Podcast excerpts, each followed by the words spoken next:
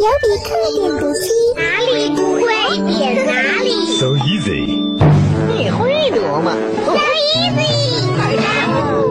妈妈再也不用担心我的学习。有比特点读机。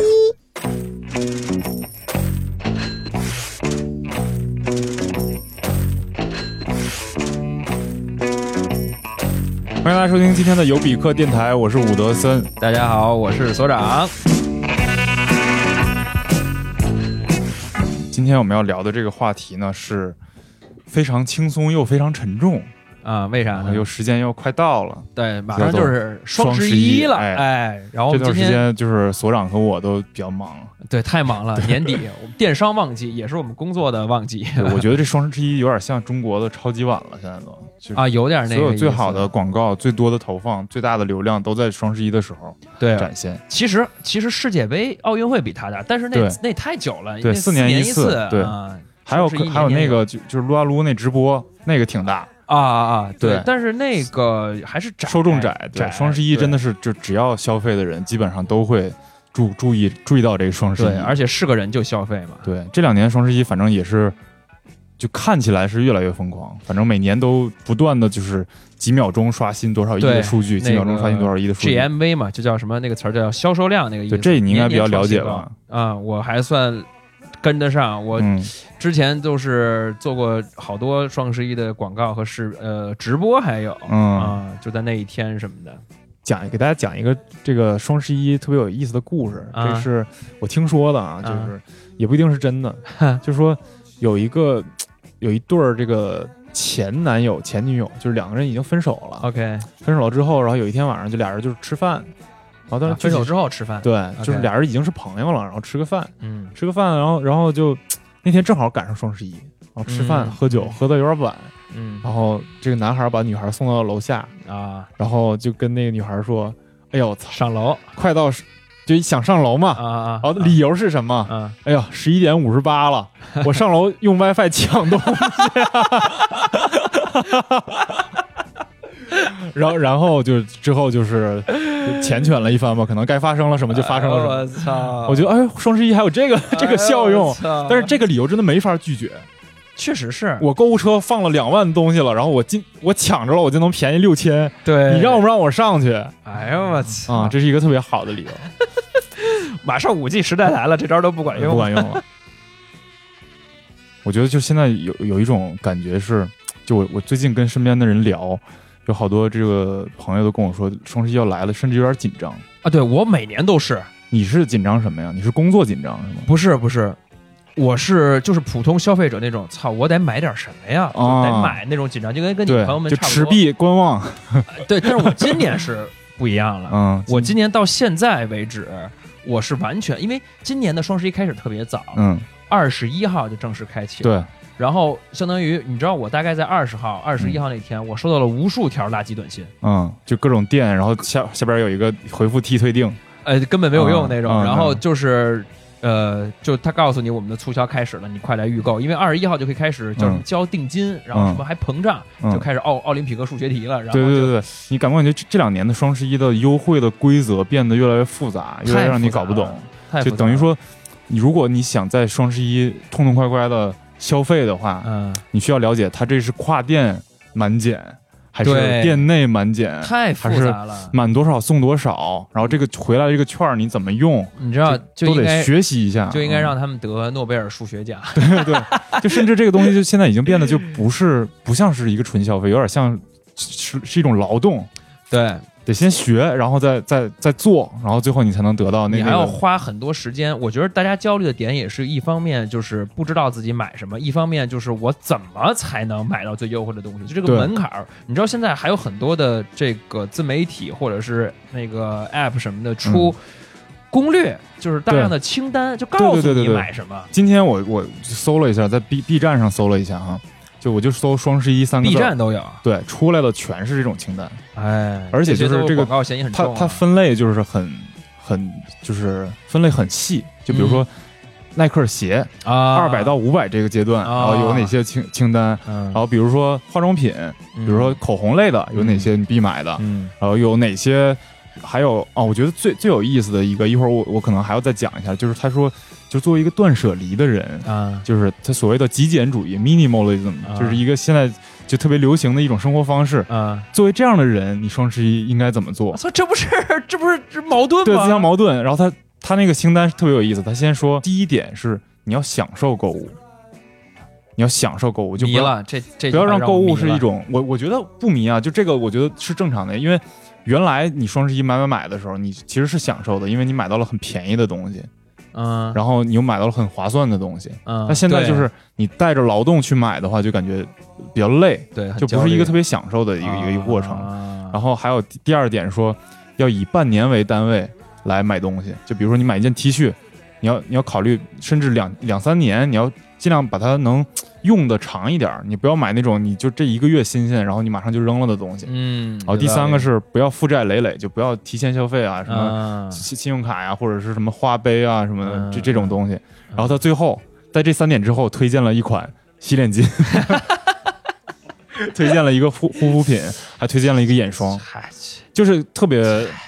一会儿我们可能会着重讲一下这个。哎，你你你刚才他说的那个第三个点吧，就是嗯那个、呃提前消费、借贷那个负债那个，嗯嗯你会吗？我从来不会。我就会，我就是特别会那种，你是信用卡是吗？就是我特别早就开始，就是就是一毕业吧，就是能申的时候，我也没有大学生的期间的时候，嗯那个用信用卡，还都是用自己挣的钱，嗯就用信用卡，就是能用信用卡的时候我就用信用卡。嗯以前上学的时候不能用信用卡，我就管哥们儿同学借钱。是吗？对，哦，然后我当时从来没管我借过。就是我要的，就是那种我要的，现在就要，我是嗯那种消费观。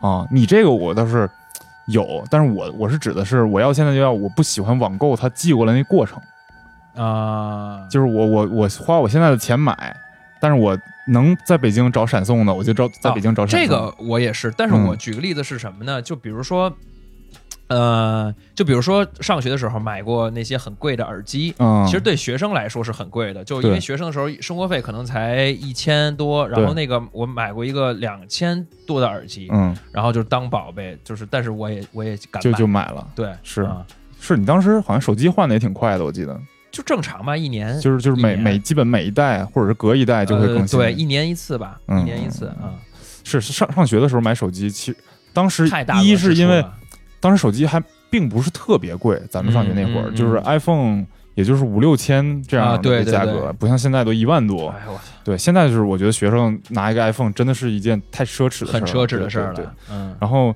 还有就是那个那时候学生，我觉得观念还是不太一样，跟嗯现在的。现在的可能由于比如说像花呗啊这这种东西越来越方便了，所以提前消费的这个确实比较多。这个我我我都甚至我都不太了解，我到现在都是属于那种信用卡。就是我我用信用卡是，比如说在国外消费，必须得用 Visa 的时候才用，用完之后马上还，啊，因为我怕我忘了呀或者怎么样，啊。对我会有这种强迫。我觉得我就花我有的钱就那我跟你还真的挺相反，这点上，嗯我的自己的那个手机日历上嗯是有三四个银行的还款日的提醒，嗯就是我每个月我到点，而且我是永远是卡点还，啊，就它马上要截止了，我它不是有自动还款吗？但我一直没搞明白到底怎么用。我觉得它特、呃特别复杂，它那个操作。我我就不愿意用那种，我喜欢自己支出自己看着还对我自己支出我每一笔钱，嗯但是我就是卡点儿还，因为我要把他的那个什么最长还款日期薅住，嗯，那这才是信用卡的意义。是是是你那你知道立刻用立刻还，那叫你知道这个信用卡？这为什么就是咱俩这个这这方面习惯不同？嗯我就深度解读一下啊你解不是我过过度解读一下，啊这个有可能跟咱俩对未来的呃期望不一样。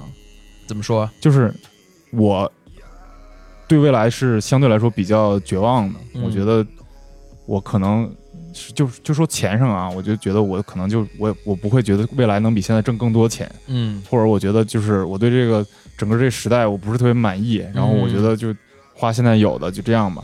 那确实你没有过度就我比较消极我对。这跟你真是很像对，你是相信就未来我一定能挣更多，所以我可以先把先未未来的钱先花掉。对，而且我是靠希望活着的，对对对就是我特别靠希望活着。嗯我我我自己有一个小文档，嗯这大概记录了很多很多我特别想我我想干的事儿。嗯。然后呢，嗯，但是因为没有时间，或者是也可能是，比如说也没有这个才华，嗯。就是比如说我想，比如说呃写点什么这种这类似的这种东西是需要时间，或者比如健身，嗯这种需要要时间精力都很充沛的这种我想干的事儿，这但是这些我我这些我这个对这个文档的希望是在哪儿呢？我某一个时刻可以挣够了啊，但是所以这个就已经。对这个就已经很难实现了，但是就是这个希望，就是我到了那个时刻，我也不知道那个时刻什么时候到来，能不能到来，但是到那个时候，我可以开始做的事儿，嗯，就可以靠着自己的希望活着。这就是幻觉，啊 挣挣够了那一刹那就是幻觉。今天先聊一下这个吧，就是嗯我觉得咱俩可以看看自己这两年双十一都买了啥，哎，对，啊看看到底就是双十一我们对我们到底有没有好处。我跟你讲，真的不看不知道啊！嗯。我是翻了这个过去两年的双十一的购物记录，嗯。真的有感觉很多东西是白买的。看看有哪些白买的，所以咱们这个节这期节目有一个拔草的功效，对对对，你看啊，就真剁手，真剁手，嗯。真剁手。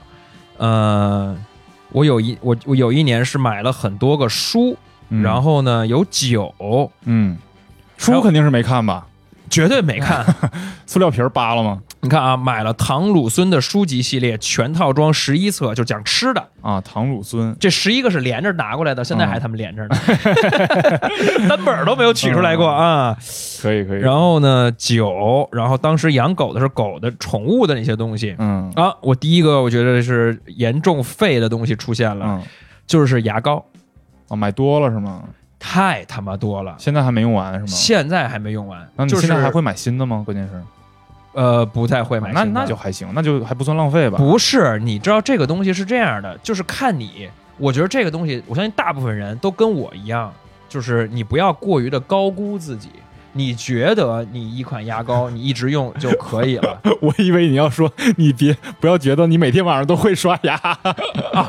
这那这那太高估自，这太高估自己了。绝对不是每天晚上都会刷牙。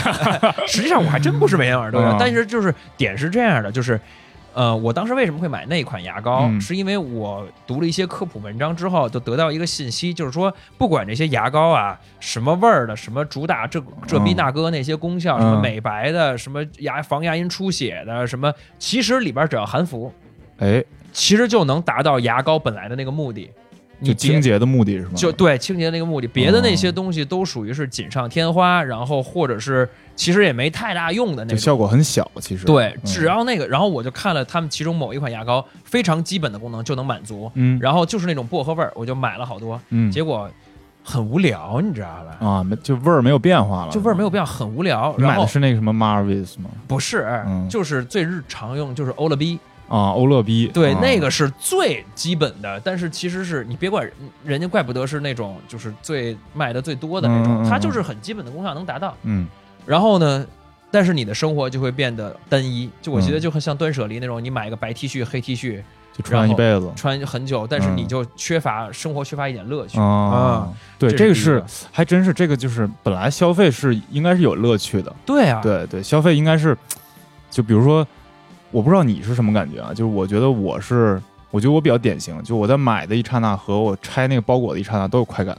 对，是这样的。我不知道你等的过程中有没有快感？我之前等那个哈雷的时候，哦，那有那有是吧 哇，就讲讲哈雷吧。哎呦，虽然不是双十一，也讲讲。就是那个中间的那个快乐嗯是什么呢？就是你会开始去看一些这个车的呃改装的一些嗯信息，看到别人很帅的图片，你就会想，嗯哎，那我可能要怎么改呢？然后看一些视频，那些老哥们代入了就范儿，就是然后说，那我车到了之后，我怎么改？我要穿一些什么样的衣服？然后就怎么怎么秀一下，然后嗯。去、就是去去哪儿能跑跑山，你就会带有很多的未来能做的事儿的一种希望，对，然后就特期待，特别快乐。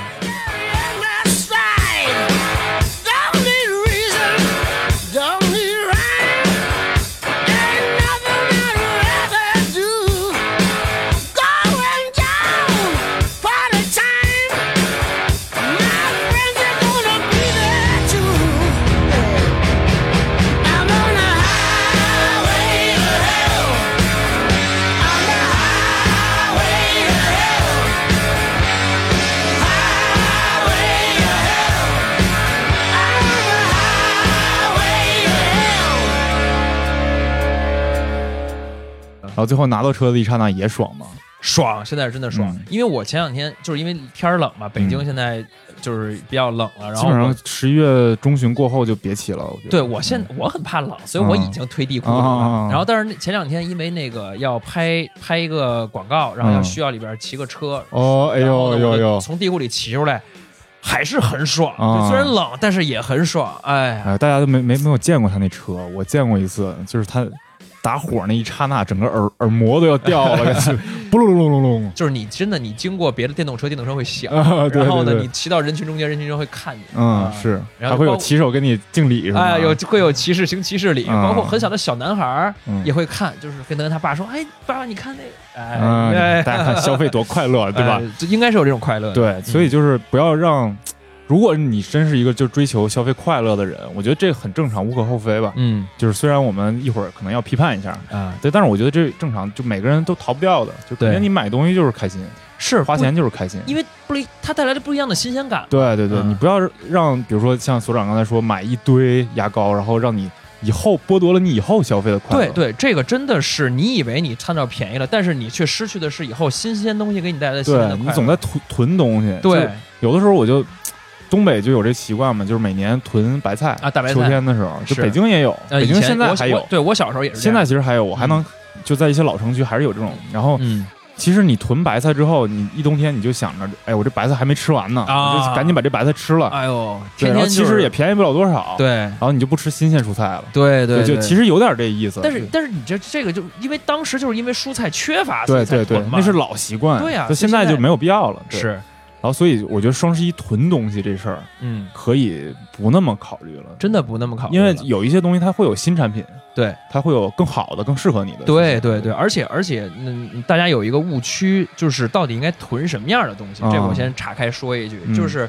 首先你不要囤吃的，那都嗯有保质期，啊，对，对那就会像大白菜一样，你说我在这保质期这给这些全吃完，嗯那你还那你干嘛呢？逼自己让自己产生反而是不快乐的那种东西。嗯其实要囤，还真的就是囤牙膏这种东西，就日用品呗。就。日用品，因为它嗯。你你你消耗量、对消耗量特别大，对。然后你买了肯定又不会过期，嗯。你肯定会用，但只是说我可能会失去一点点，就是换，换，嗯。只是应该不会再换了，所以这个囤我觉得倒是还好了。对，嗯，我觉得你讲一个你的呗。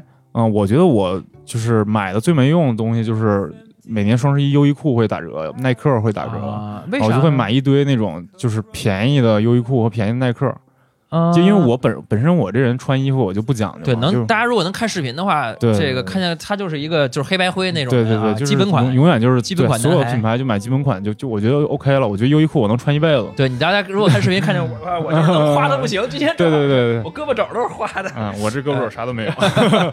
然后就是就我就觉得，然后有一些东西就是看着我当时觉得哎呀好划算啊，啊，但是就是因为便宜买的，嗯，那你为啥会后悔你穿基本款的人？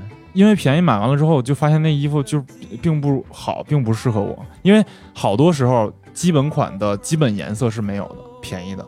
哦就是你比如说你看中这款了对你想买黑的肯定没有，然后你买一个橘色的，啊，就经常有这种情况。然后就就那衣服也没法穿，你还不如过两天你就等它正常了，你去商场里边买。对，你知道很现在很烦，就是我们嗯前两天、我们这我们就是做节目嘛，在嗯双十一之前做节目，然后我们想买一些东西，然后发现嗯人家不卖，嗯，人家就得到双十一。你现在你只能就是预定你只能啊交定金，你想买你都不行。而且你要是就是有一些是不能压根儿不能买，有一些是你想买嗯贵很多，啊，对贵超多。就是贵甚甚至贵一两倍，对比好多电器啊什么的。没错，，是这样。有一个那个什么什么雅萌的一个美容仪，日本的，嗯在小女孩中间特别火。嗯它双十一之前它能卖两千多，但它现在卖四千多，对，它就标了个这根本天价，就是明显着坑你呢。就必须让你在双十一年买。那我他妈这两天我不用了吗？我操！嗯是，哎，而且就是如果这之前不能买，你看双十一之前，比如从这个月二十号不能买，嗯，双十一之后你还要承受那个物流的压力。哎，就比如说你特着急用一个东西，就其实剧组经常这样，啊剧组每次到双十一就特别困难，是就是几个点特别困难，比如说过年啊。拍东西，你要嗯买道具特困难，过年，然后还有一些大的节日，啊，这种就是经常是你这这段时间你就别考虑，就是从北从比如说在北京，你就别考虑从广州或者从江浙沪买东西了，嗯，因为那个东西就你就算顺丰也有可能也卡在那儿，对，是。对。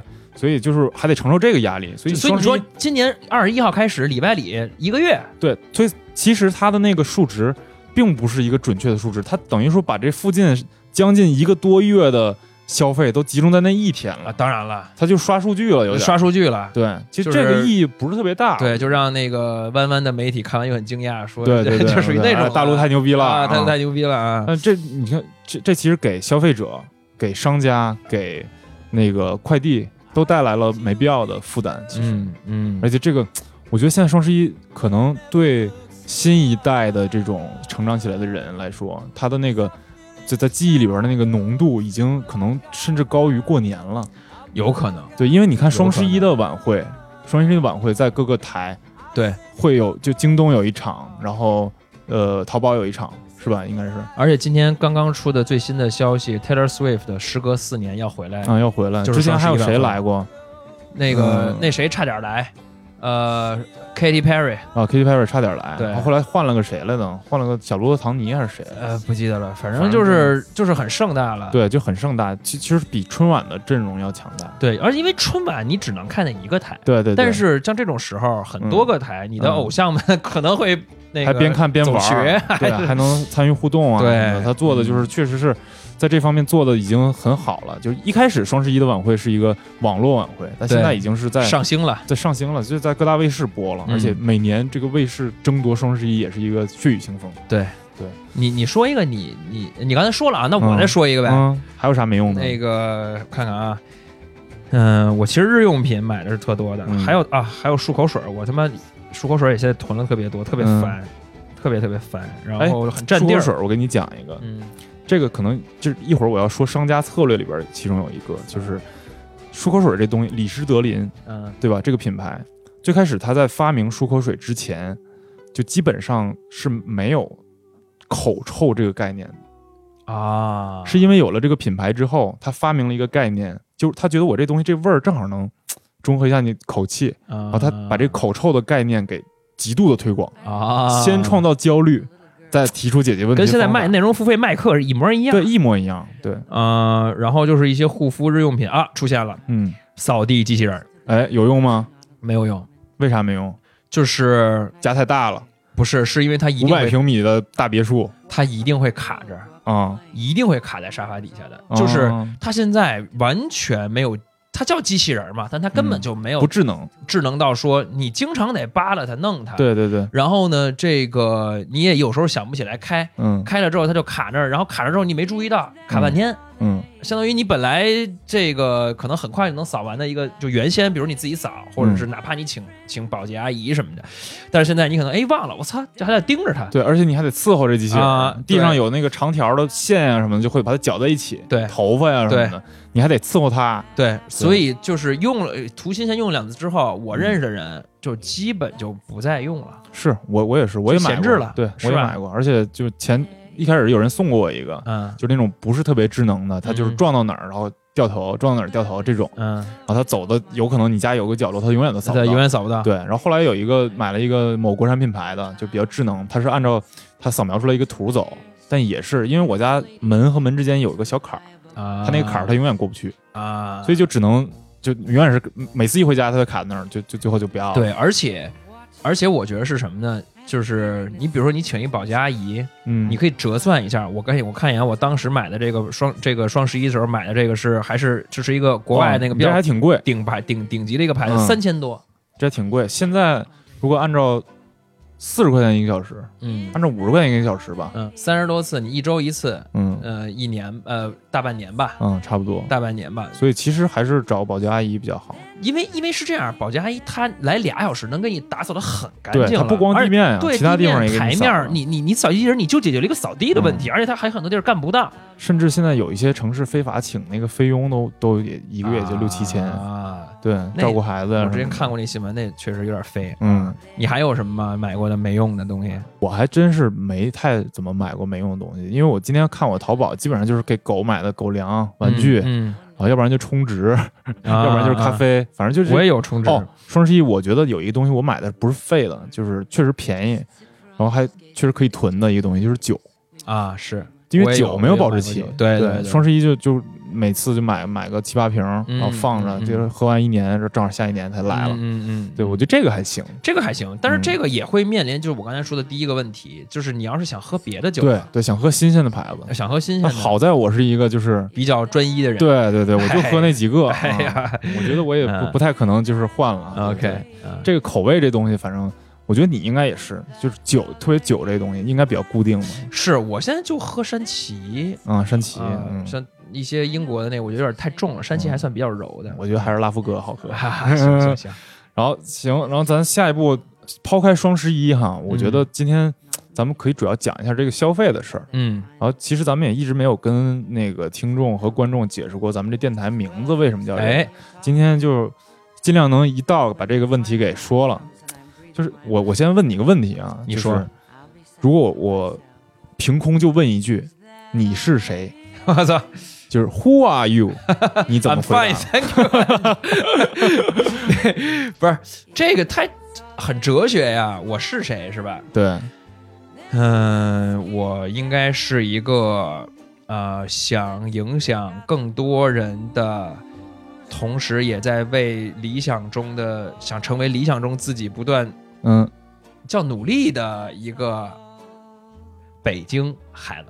我哎最后这个身份属性也很重要，对我大概可以这么解释。有个地域特征是吧？对这个北京的，这是我这是我觉得文化认知的很重要一部分。嗯地域特征，然后加上你的理想，理想对和两，一个是呃偏呃社会价值的，呃不、嗯也是算偏个人价值的理想，一个是偏呃个人体验上的，就是嗯我想成为一个可能会体验过很多东西的人，嗯就是嗯我觉得还是跟我的希希望、理想和地域属性、文化属性相关吗。嗯，我觉得你这个回答就是还挺还挺好。啊，为啥？就为什？么？因为它比较，就首先你前半段它稍微比较个人一点，嗯它是跟自己的就这个理想相关，跟自己的意义的建构相关。嗯然后后后半段有一个北京孩子，嗯，就孩子呢，可能就是说明你觉得自己还没长大，就还很有是希望，还很有还很好奇。是然后北京就说明一个地域，对，然后好多人呢，其实就是我觉得现代人的身份认同，就是问你是谁，其实就是问的你的身份嘛，嗯是一个特别棘手的一个问题。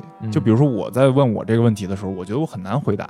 你回答不了吗？你现在你你试图定义一下你自己，你能回答吗？呃，我觉得比如说我可我可以我能做到的是，我从各个方向回答。比如说你问你的职业，就是你得有啊情境才能有回答。就比如说你是我客户，你问你是谁，我说我是这个片子的导演啊，如果说咱们听众问我是谁，我说我是这个 podcast 的主持嗯啊。然后如果说我妈问我是谁，或者说我家亲戚问我是谁，我说我我是我爸的儿子，我是你儿子，嗯嗯嗯，可以的，可以的，对对没关系。我我是我儿我是我儿子爸，对，我是我二弟，我是我弟儿。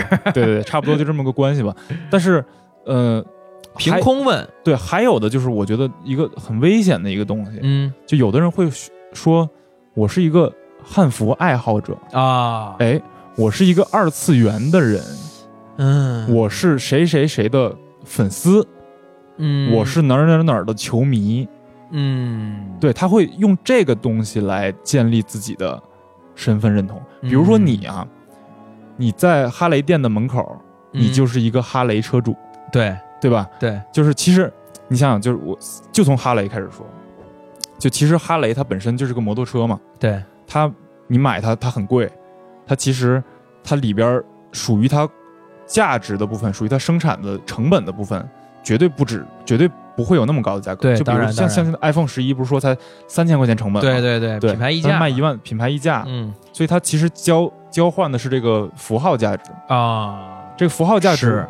给到你之后，你得到的是什么呢？你得到的是身份认同。对你拿这个例子举嗯举还是很典型的。我给我们听众解释一下啊，嗯哈雷这帮人啊，都是老哥哥。对对，就是我进那个哈雷车主微信群，拉了一个群，就头像，就是真的就就特，我就后来就退群了。嗯就是那帮大哥，但凡是哈雷车主，感觉他的头像一定是他和车，啊对，然后呢都是老哥哥穿的也差不多，都对，就是皮衣嘛，嗯然后带点铆钉嘛，皮靴、机车，就是那种范儿了。对对对对啊这所以这就是一个是呃文化社群、文化符号的概念。对啊。但是这个文化社群它的呃出发点是从消费开始的，啊，就等于，说你没法是一个没有哈雷的哈雷爱好者，啊，就是你如果是一个没有哈雷的哈哈雷爱好者的话，你甚至都进不了你那群。进不了，进不对了，，进不了。就是因为我们你要是销售拉的群，对他通过这种消费，包括你之后再改装啊，或者你嗯买周边的这些东西，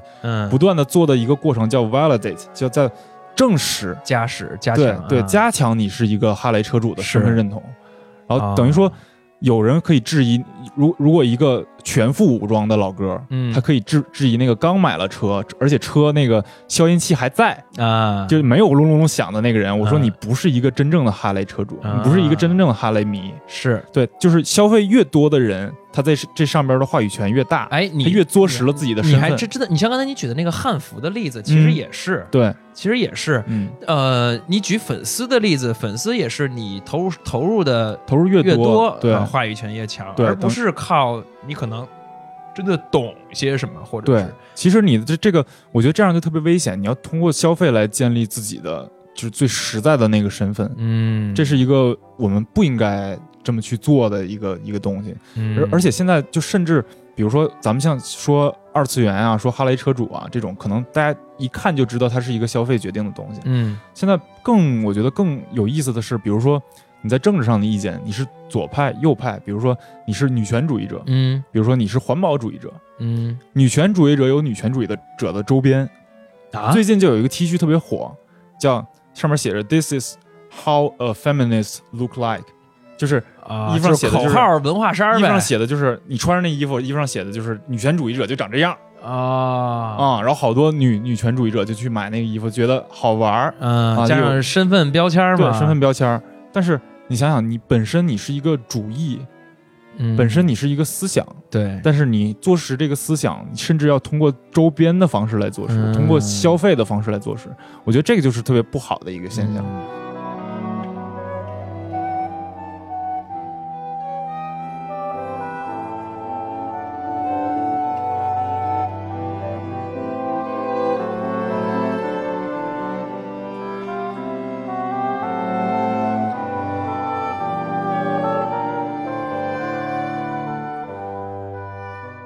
说起来跟消费没有关系的身份认同，一个是像你刚才说的这种，说我自己的理想嗯要影响更多人，还有几种职业是 OK 的。我觉得就现在听起来不会特别跟这个整个现代性资本主义链条相关。比如说我是艺术家，啊，我觉得这是一个很好的一个，就可是艺术市场也是资本市场啊，尽管说有艺术市场，但是应该还有一小部分艺术家是没有在这里面的吧？就是我觉得哈，啊，你这么说应该是有的，嗯，而且我觉得很可能就是在艺术家里有一些特别小的，或者是特别有名儿的，都可能是在这个就是就是靠在资本市场之外了。对，但同时又有这种就是就是玩资本市场的艺术家，对比如安迪沃霍尔，他啊他就是讽刺就是你这个资本市，场，反正就就大量生产。还有 cos，还有比如说，我觉得还有一些亚文化嗯，也很有意思，比如说你说你好多人的那个微博简介，这种这个微信标签儿说我是一个朋克，对，特别多。现在就是好像这个这个词儿就是词义弱化了，就是你你说你是朋克，已经是嗯一种自嘲，对一种自我标榜，自嘲自我对对，又同时又是自嘲，同时又是自我标榜。然后这个朋克，你通过什么来实现？我没有看到谁是真做什么朋克的事儿了。而且他这么说，我觉得很多时候是一种自我消解，就是可可能会变成一些很多问题的答案，就是你为什么这么干？对我朋克我朋克就都这么，干，这就是一个特别防守的姿态，特对别拒绝的姿态。对对对，你为你朋克就这么干，朋克怎么干？我嗯朋克就这么干。对，但其啊实就所有人都这么防守的话，其实这形成的是一个特别大的、强大的一个力量，就是拒绝讨论的一个力量。哎，对，就是就话题终结者嘛。对，就拒绝说你这东西到底好不好。嗯那我就是朋克，嗯那就是我，那我自己觉得好就是好，你觉得好，你觉得不好，你就觉得不好呗。对，嗯我觉得所以有一个有个说法叫朋克都是娘娘腔嘛，我觉得就是挺准的。嗯，就是朋克本来应该是一群最反叛的年轻人，对，但其实就是点就在于他反叛的同时，并没有提出新东西嗯啊、所以就是挺，我觉得挺没劲的。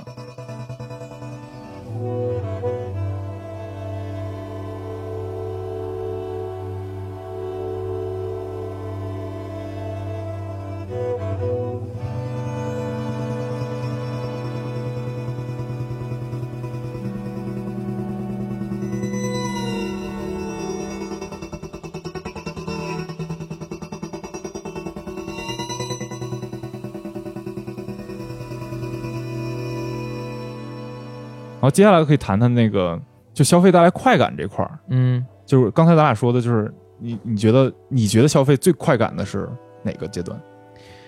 以前我觉得消费最带来快感的是等它这个东西到了的那个时刻，就是你嗯拆开它、见到它、你玩它的那那那嗯一下，和甚至于比如说你初期头几次使用的时候，就买衣服第一次。试穿，哎，买衣服头头一两次穿，嗯你觉得你自己倍儿飒。嗯然后呢，比如说你买一个新口味的牙膏，然后嗯你开始刷牙的时候，你觉得嗯新口味，哎。很开心啊。呃，但是我现在就尤其是比如说拿哈雷这次举例子，嗯。就是我会觉得在等待的那个过程当中嗯是充满希望的，就是是是是很快乐的，嗯。或者是说，比如说。嗯，比如说你装修你的你们家新房子，你嗯。等待的那个装修的过程，嗯，还还不糟心吗？你也糟心啊，也很对，装修应该是一件特别糟心的事。呃，啊，我觉得装修的朋友双十一倒是可以买买。啊、对，但是怎么说呢？就我看那些很贵的那些家居的杂志嘛，嗯我相信那些有钱人在装修的时候就不糟心。对啊，他们就是交给你了，对，交给一啊。个设计师，然后我就等。过两天。我就来看好啊。对，嗯。因为这个过程是在于你不断的去完善，然后比如说，哎，我可能要搁这儿来这个东西，我搁这儿要嗯摆一个那个东西，这个沙发、那个电视、那个什么柜子，然后你这个艺术品，你可能过程当中你就会越来越产生一种希望，嗯。这种带来的这种快乐，嗯对我觉得是这两种吧。嗯，然后我这儿我查了一些资料，就大概说消费的这个快感哈。首先，第一次快感是来自于你买的时候，嗯，就你买的时候，它这个快感特别具体到，就是你神经科学可以解释，是吗？就在你买的时候，某个脑的区域会有多巴胺分泌，啊。然后就激活了你脑子里边的那个欲望和愉悦的那个区域，啊。所以你这时候你会特别有这快感。还有一个就是拆箱一刹那真有快感。嗯。啊、就这两个都是脑科学证明了，就是有这个奖励机制的。然后有这个奖励机制就会有一个问题，嗯。就容易成瘾，哦。就跟其他所有的成瘾的机制都差不多。就在你消费分泌这个多巴胺的时候，因为你身体觉得哎呦我太爽了，对对对，然后你要压抑这个快感，嗯。就身体会分泌一个压抑这个多巴胺的一一种某种物质，然后嗯。这个物质在在你比如说你打开淘宝的时候，因为你人会有那个就是条件反射嘛，就你打开淘宝的时候，你如果这次消费了，下次你再看着淘宝页面的时候，你就觉得啊，又爽身体觉得你要要消费了，啊但是你又没消费啊，然啊后这时候那抑制的东西啊又条件反射先分泌了。啊！哦，哎呦，这时候我焦虑了，不爽了，我要买。这样啊？对，然后我赶紧再买，这是购物狂的成瘾的机制。但其实我觉得每个人里边都有一点都有一点，但是我觉得主要大家成不了瘾的原因就是钱，啊，对对 就是对，你主要是卡着没钱了。对对。所以其实现在这社会，如果你是一个又能挣钱又享特别享受消费带来快感的人，你是会活得非常开心的。嗯，就比如说你我我有一点吧，有一点吧，嗯但主要是我我其实最近就真的还最近在思考这个问题，就是啊、呃尤其是衣服上这个问题，就是我其实就是最近这两年穿的过于的花了。然后我那个心态啊是怎么样的呢？倒不是说呃想消费，而是说我想，就是这些花的我他妈得试试。啊，就是我就跟就跟你你没尝试过，你不太好说它不好那种那种感觉似的。就是我是这么认为的，嗯就是我没尝试过，我不能说它不好，我得试试。嗯然后是到我比如说鞋，我就喜欢买特花，就现在基本款黑白灰我他妈都不买你。就想知道自己穿成什么样吗？哎，然后呢，这个加上上镜的一些需要，哦，但是我我因为上镜你穿全穿特黑的就不是特别好嘛，你得有点颜色那种。然后后来呢，但是我最近为什么在反思这个问题呢？因为我觉得在这个东西上会让我产生焦虑，嗯会让我产生这个呃，让我的精力去花在我怎么穿。哦这个事儿上边儿，因为嗯你你你你你要，既然你既然想穿，你就要考虑别人的一些的这些评价。嗯就我嗯会反正在意别人评价，我相信大部分人都在会在意别人评价，然后他就会你得考虑搭配。对，然后呢，你不能这个配置，然后你产生焦虑，说我他妈得这个得有一个，那那个得有一个，我这个得被这么穿，那得那么穿，嗯然后反而不如像你们这些穿基本款的人，我怎么都 OK。嗯对，我大部分时间的这种搭配都 OK，我也不会出错，我也不会花这个很多精力在这个上面上。是然后我就觉得，而且我觉得我不应该花很多的精力在嗯穿着上面，嗯所以我有点反着在在回潮这种感觉。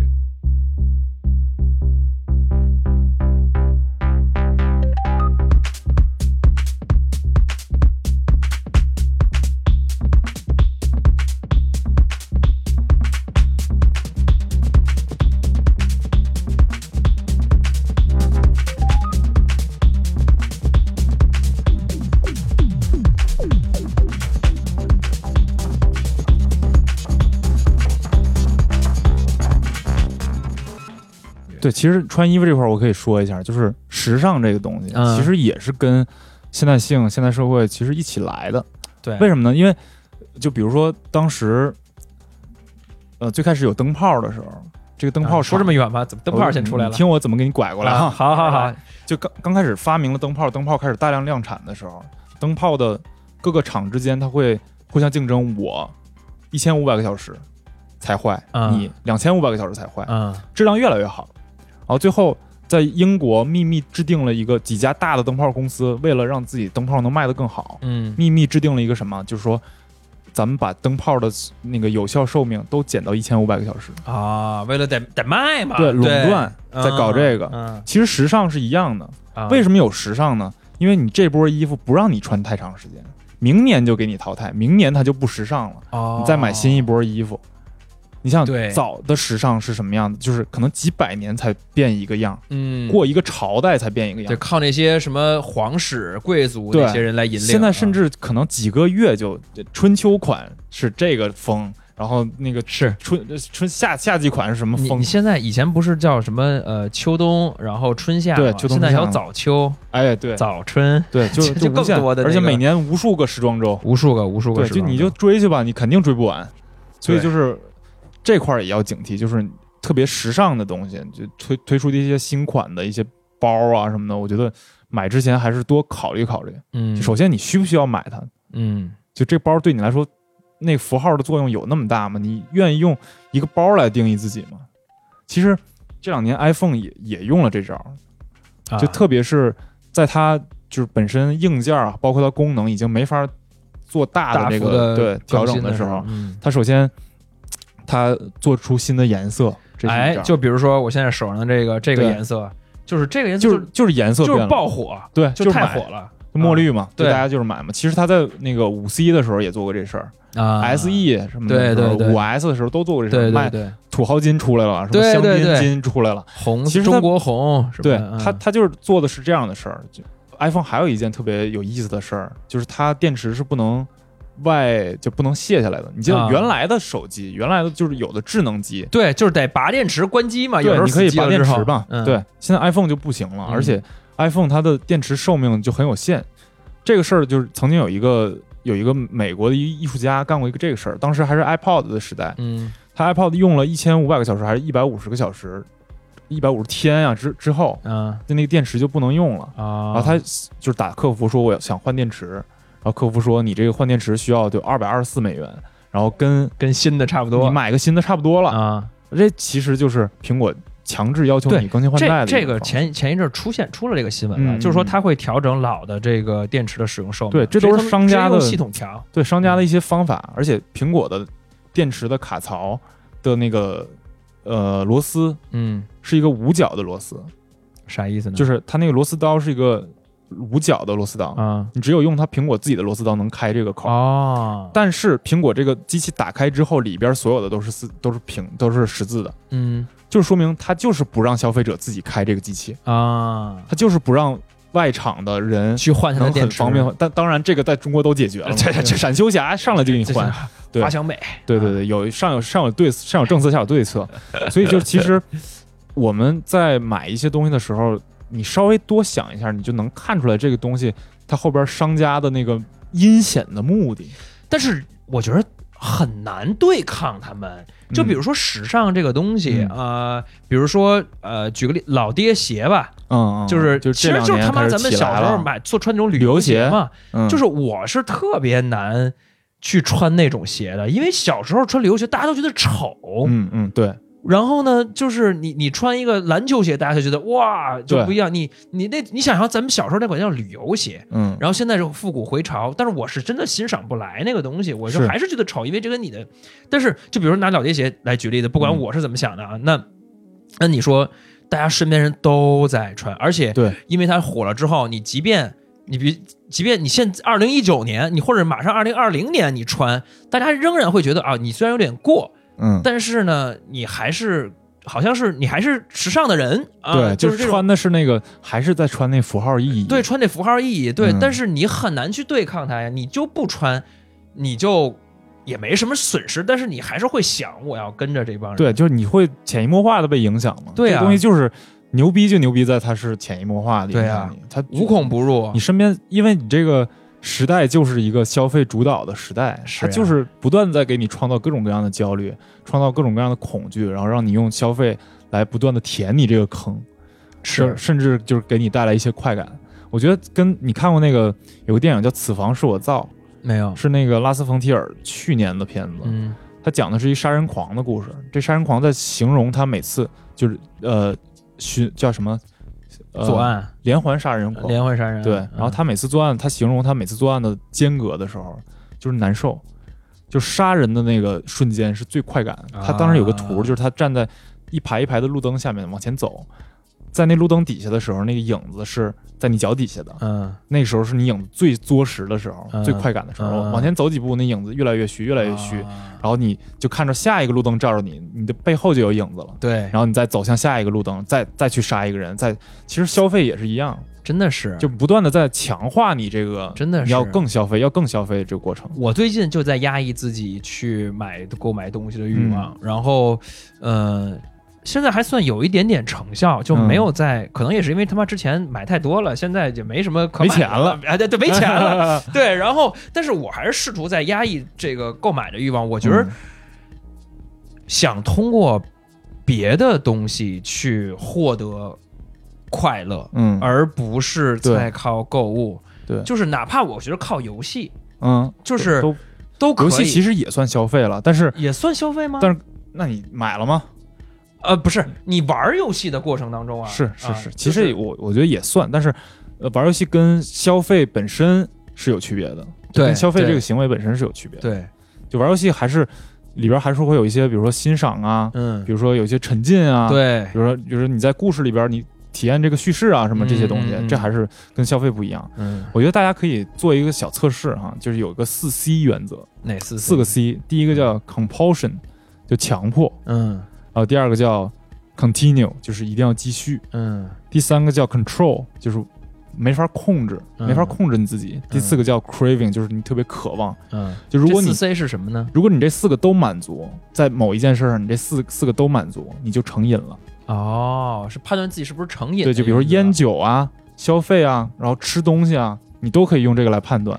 大家可以判断一下自己消费有没有。呃，比如说，比如说喝酒上面是无法控制想喝，对，然后还特别想喝。啊，，特别想喝，然后还持续的要喝，每天都要持续的要喝。对，然后还强迫的要喝。啊。但其实你想想，就就算是一个呃不是购物狂的人，嗯，消费其实也是一件强迫的事儿，因为你不消费，你没有任何东西可以干。啊，对，就这次我我我我十一的时候回回了趟家，然后我跟我长春的几个哥们儿聊的时候，我觉得我特感动，有一点，就是我在问他们，你们有没有一件事儿能让你快乐的事儿是不用花钱的？嗯，你先想想，你有能不能有？就看剧算吗？看剧，你就是变相消费嘛，你买会员，啊，然后他他投广告，他在挣钱，嗯，都是你在消费，就是不花钱，泛泛的意义上不花钱的。泛泛的意义上不花钱的，骑车肯定不算了，对吧？对啊呃你买车了买一车是吧？呃呃，玩游戏你应该也不算，对，也不。算，这都不行。呃，我先跟你讲吃他吧吃算吗？吃你也花钱，你啊买了呀？对操，那没有啊，就基本上就是没有，就是就就现在你想周末出去玩点啥？都得花钱，都得花钱那肯定啊。他跟我讲了一个，他他说他每天最快乐的时刻就是每天晚上吃完饭跟他老婆手拉着手在家旁边的小河边走哦，遛弯儿的时候，遛弯儿。他说他特别幸福，他老婆现在就是怀着身孕。哦，对，他说特别，我我我觉得哇，我能想象那个画面，真的，好，就这个是一个其实是消费社会里边给你留的一个缝隙，嗯，这缝隙叫亲密关系，啊，在人人际交往。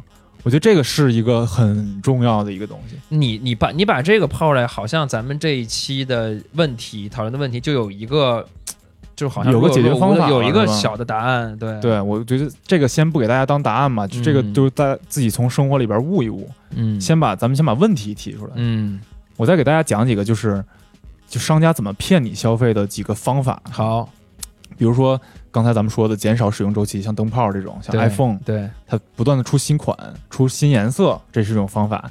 好像口臭、李施德林，嗯，他先给你创造焦虑嗯然后再让你焦虑，再让你买。就包括现在就是在全世界卖的最好的一种药，我忘了具体叫什么，就是一个英文名。在中国卖的一般啊，就是它是一个烃类的药物，它是治什么呢？治胆固醇的。嗯，就现在咱们体检每年都会发现你胆固醇高，对，然后其实胆固醇这个概念，现在你想胆固醇影响什么？不不知道啊。应该是影响心脏。啊，对，就是现在它宣传的点在胆固醇影响心脏，就胆固醇感觉胆固醇高了，这人就要不行了，嗯。必须得降下来。嗯。但其实影响心脏的因素除了胆固醇以外，有很多乱七八糟的因素。嗯。胆固醇其只是其中一小方面，然后因为这个药物能有效的抑制胆固醇，而这个药物的公司在胆固醇这个点上花了大价钱来宣传胆固醇对身体其实跟那个刚才说那个跟口臭是一一样的。样的，对嗯对，然后还有比如说，嗯、有一个软件叫 CAD，你知不知道？我看出图的嘛，画图软件嘛，这个在现代的消费品上是一个里程碑，为啥呀？因为以前所有的我做一个，比如说我做一个这个杯子，嗯它的包装或者是它本身的形，嗯，都是艺术家手绘画出来，对，然后做模，嗯。再再倒模，最后再大批量生产。嗯，现在 CAD 出了之后，你说加一个什么就加一个什么，嗯。你说拽一下就就跟那个液化似的，嗯。你就随便，就是等于说同类别的产品，你只要出一个基准，你每年都可以变样。哦，出了这个之后，就又变得就是消费又变得各种就更快了，样对，就给你创造更多的焦虑，更多的时尚。啊，对，还有一个要要反思的一个东西是，比如说他给你一个看似跟消费无关的身份认同，比如说星巴克告诉你，他每喝一杯就给绿色组织捐多少钱，嗯，比如说蚂蚁那个是怎么着，就是什么种树啊，对，他让你觉得哦，我这么消费了，其实我就环保了，减轻了一点负罪感吧，这对，是减轻了点负罪感，嗯就是他他给你的那个。呃，减轻的负罪感要远远超过你犯下的罪。其实，其实，但但我这对这种对我就无效，因为我就没有不吃这套不吃这套啊，不没有负罪感啊。对我是没有负罪感。我觉得要不然你就嗯纯粹点儿，你没有负罪感。要就你要是相信这种虚假宣传的话，也不一定虚假吧。相信这种宣传手段的话，其实有点儿，我觉得有点就是你知道对矛盾。今天我这不是今天嘛？最近那个那个我常听的一个电台里边就有这种，就嗯比你说的这个种树和什么这这还夸张。嗯就是一个呃一个饭店的老板，嗯然后出来说。就是先口播一段自己饭店的信息，嗯什么就是想吃啥啥啥就到我这什么谁谁谁，嗯然后呢，呃，我已经加我们这个已经加入了一个什么什么公益计划，嗯帮一些、就是一些残障儿童就是捐钱，嗯你们怎么在我们这消费，我们就给捐钱，嗯嗯，就是强迫你消费，有点儿。就是就是。呃特别直接，你知道吧？先说自己，我是哎，我你先想吃这这特别好的这个，就来我们家这个，然后嗯我们还加入了这个，然后你嗯你来我们这吃，我们给他捐钱，嗯，是，我就觉得这个捆绑了。捆绑了，有点儿就是挣钱挣的也不纯粹。你你要是想挣我钱，你就大大方方挣我钱。对，但是我觉得咱俩也不能完全这么说，嗯至少他还是真的捐了，可能。嗯，是，应该是应该都会真捐，但这个这里边我我觉得，呃，我不是说否定它的社会意义啊什么的，嗯，它肯定有用，但是就大家警惕的是，里边这个符号的价值要远远超过它其实真捐的那些东西的价值。是对，其实是某种虚伪，我觉得。是，嗯，我觉得咱说了这么多啊，就最后想让大家警惕的是什么呢？就是如果你被商品定义了你的人格，危险的点在于说，如果这商品没了，嗯，你的人格能否还独立存在？对，就比如说你追星，你这个明星哎抽烟了，啊，抽烟了 啊，对你可能就哎呦崩溃了。对，就比如说你喜欢星战，嗯，哦，那有一天我操，星战这个续集拍的太烂了啊，啊！你喜欢漫威，我要漫威烂尾了，哎，哎，怎么办？对，是不是会觉得很虚无、很空虚？对，然后你这个是一个需特别需要警惕的，所以我们其实这期我们不是反消费主，呃，我想怎么说啊？我们不是不让大家我我们的买东西主题，对我们不是不让大家买东西，我们不是叫反消费主义，我们是反的是消费主义。嗯，对，就是反的是你过多的这样的消费，就是用消费来定义自己。我们反的是是这个东西。对当然就是我觉得最后，如果你说那如果我不消费，那我还能干嘛呢？嗯，如果你问这个问题了，我觉得就特别好。嗯然后我觉得我们是给不了你答案的，嗯，这个东西是要通过你自己生活，每个人都不一样，对，每个人都不一样。你要通过你自己的每天的感悟，好好的生活，然后来得出这个最后的结论。对，对，这是比较重要的，比消费、比双十一更重要的。希望人人都有一个笃定的核，就是在消费之外。对，因为你看咱咱俩，我觉得就是咱俩是双十一这事儿，咱俩真是站在最最深处的两个人。啊，是。你是一个消费升级类博主，我是一拍广告的，对，就是我我拍的全是双十一广告，你卖的全是双十一的东西，是。所以然后咱俩站在这中心，就是利用咱俩微小的声音，对，呼唤一下爱，呼唤一下，就大家多生活。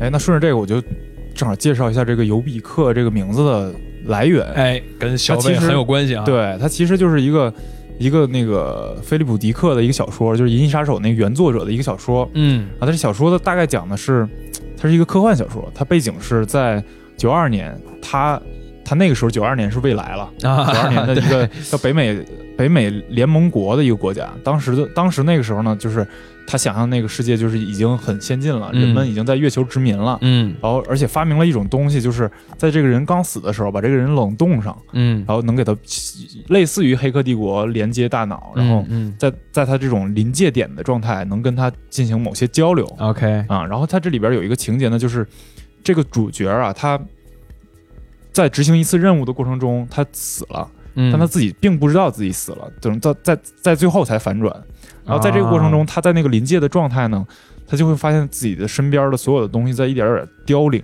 啊凋零的状态就是什么？比如说我现在手里拿的是一个这个这款话筒，然后过了一秒，我再一回头一看，这话筒变成了一个老式的话筒。啊然后我现在拿的是一手机，过了一秒，我看变成一个大哥大，，OK，就是身身边的东西在就是在往回转，嗯。然后自己的身体也变得一点点儿，呃，就有点类似于那个《千与千寻》里边儿，他没有吃那药丸之前，他身体变得越来越透明，啊，这么一个状态。然后其实，然后它这里边有一种东西，就就叫尤比克，它嗯。出现的方式是一个喷剂，喷剂，所以就是我们这个主 logo 的这个对我们这 logo 这个样子。嗯。然后这个喷剂呢，喷到人身上之后，人身体就可以恢复到实的一个状态，好一点，包括嗯喷到东西上，东西就会恢复现代的那个感觉。对，然后，呃，我在这里边读到的一个含义呢是什么？就是我觉得它是对现在这种消费社会下人的身份的定人的这个这个身份界定的一种讽刺，嗯就是你得通过消费，你得通过买这个尤比克这个东西，一次一次的喷在自己身上，来保持自己有自己的身份。对，对，通过然后消费来定义自己嘛，对它特别有意思，就是这尤比克这个东西必须得通过很多素材才能放在一起，才是这个尤比克。然后这些素材也都是在不断凋零的，而且每一代的配方都不一样，嗯，所以他就在不断的追那个最新的东西，找最新的东西。哎，那对真的很和我们现在的时尚消对对对费一样哈，对，然后这尤尤比克这个来源是有一个词根，这个词根的意思就是无所不在。嗯，其实也是我觉得，就我们对现在这个时代，这个消费啊，包括一些现代性带给你的这些困境的一个感受，就是它无所不在。哎，听我们节目多的人能听到，就我们节目的开头，就有的时候会把有一些老的广告改成。把把广告里边产品改成尤比克，其实这个不是我们原创，这个是小说里边每个章节最开始都会有这样一段广告，他把尤比克写成生活中各种各样的日用品。哎。啊，所以这也是一个大家就应该就能感受到它是一个什么意思了。无所不在，对，所以我们这电台的整个做的一个初衷呢，也就是说，我们希望就是以这个提醒自己，我们寻找在现代性里边我们思维的一些困境，然后能找到一些缝隙，就通过我们俩闲谈在这儿瞎聊，然后能给你带来一点儿一点点思考，就能稍微脱出这个时代这个价值的一点点思考，我们觉得就挺好的了。没错，嗯。